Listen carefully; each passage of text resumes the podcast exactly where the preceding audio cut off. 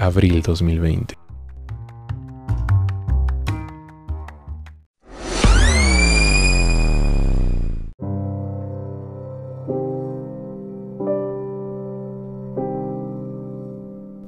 Nueva Zelanda. La primera ministra Jacinta Ardern anuncia que el virus está actualmente eliminado. Esto no significa el fin total de nuevos casos de coronavirus, pero sí de dónde vienen los casos, por lo que seguirán tomando medidas. Se abrirá la economía, pero no la vida social. El 4 de mayo, Nueva Zelanda pasará del bloqueo nivel 4 al nivel 3. Eso significa que las empresas podrán reabrir pero no aquellas que involucren contacto cara a cara, sin reuniones masivas, y las fronteras permanecerán cerradas. El país introdujo restricciones duras desde el principio de la pandemia. Creó una extensa operación de pruebas y rastreo de contactos. La ubicación y facilidad de cierre de fronteras jugó a favor de dicho país, pero también la claridad de los mensajes gubernamentales durante la crisis. Venezuela. Confinamiento, escasez de agua y gasolina agravan la crisis.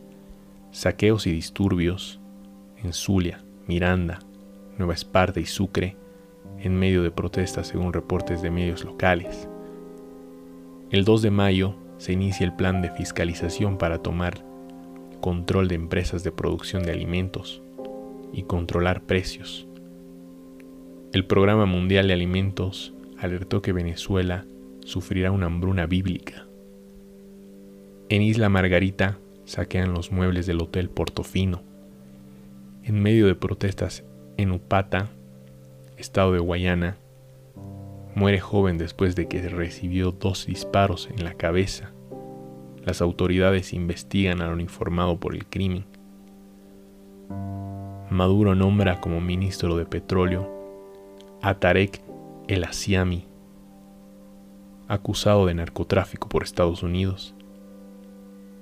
El primero de mayo entra en vigor el aumento del salario mínimo que equivale a 4.6 dólares, que alcanza para comprar un poco más de un kilo de carne de res en los mercados locales. Estados Unidos. Kevin Hassett, asesor económico de la Casa Blanca, aseguró que el PIB de Estados Unidos caerá el 20 y 30%, mientras que el desempleo en un 17% debido a la crisis del coronavirus. Si se confirma dicha caída del PIB, será la peor desde la Gran Depresión. Más de 26 millones de trabajadores solicitaron el subsidio por desempleo en las últimas cinco semanas. Donald Trump sugirió que podría exigir a China que paguen miles de millones de dólares por los daños causados por la pandemia del coronavirus, originada en la ciudad de Wuhan. El petróleo estadounidense para el mercado asiático se sitúa por debajo de los 11 dólares el barril. Israel. El primer ministro Benjamin Netanyahu dijo estar confiado de poder anexionar los territorios incluidos en la propuesta de paz para Oriente Próximo de Estados Unidos. El plan de paz de Trump reconoció el derecho de Israel sobre todo Judea y Samaria, prometiendo reconocer la soberanía israelí. La Unión Europea advirtió sobre los peligros que supondría dicha anexión y reiteró el no reconocimiento de la soberanía de Israel sobre territorios ocupados desde 1967.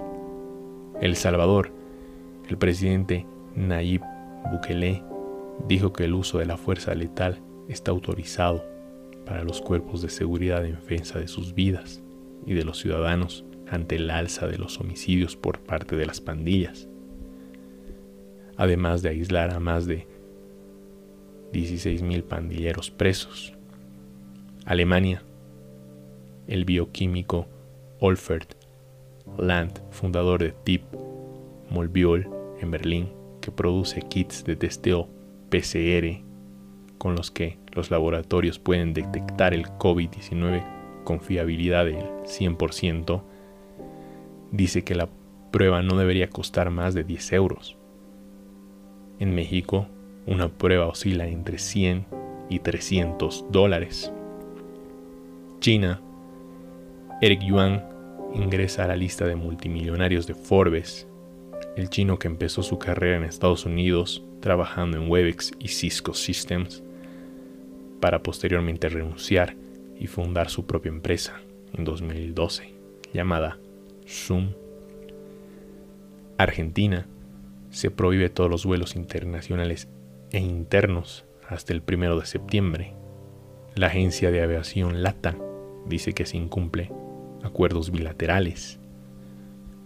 Colombia, aproximadamente 70 familias indígenas se obligan a desplazarse de sus hogares por la presencia y presión de grupos armados, denunció la organización indígena de Antoquía.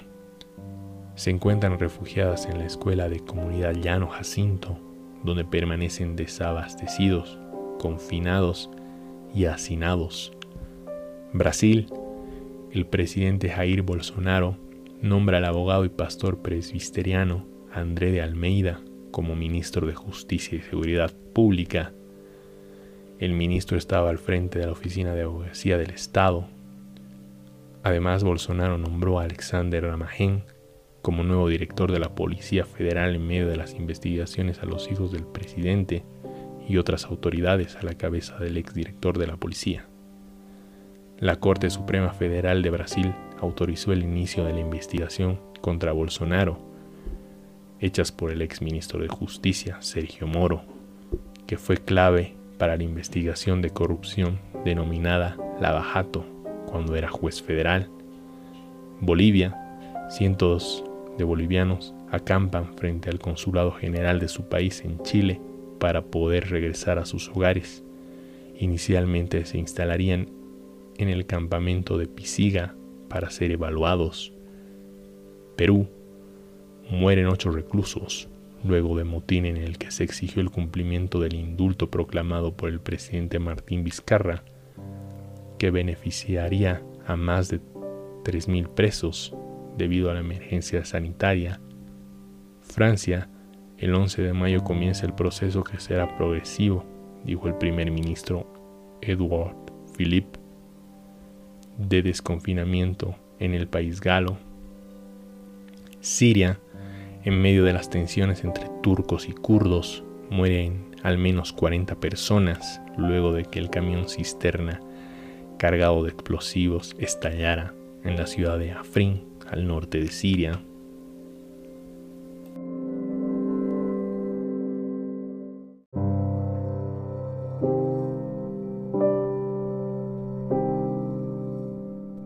Gracias.